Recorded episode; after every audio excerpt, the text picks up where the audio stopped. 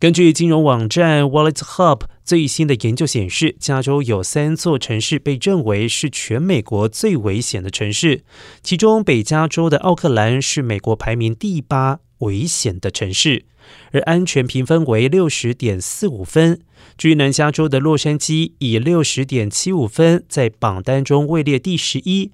然而，圣伯纳迪诺县排名更糟，以五十四点四一分成为全美第三大最不安全的城市。